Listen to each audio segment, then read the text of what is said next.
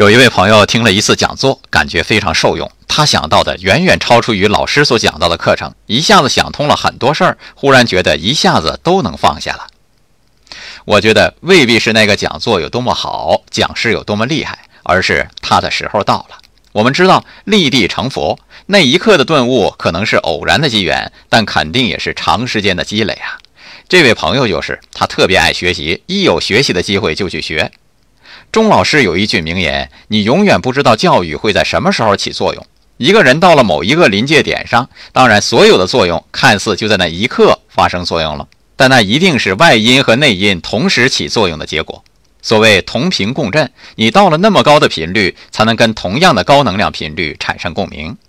有句话说得好啊，从外打破的是食物，从内打破的才是生命。爱生活，高能量。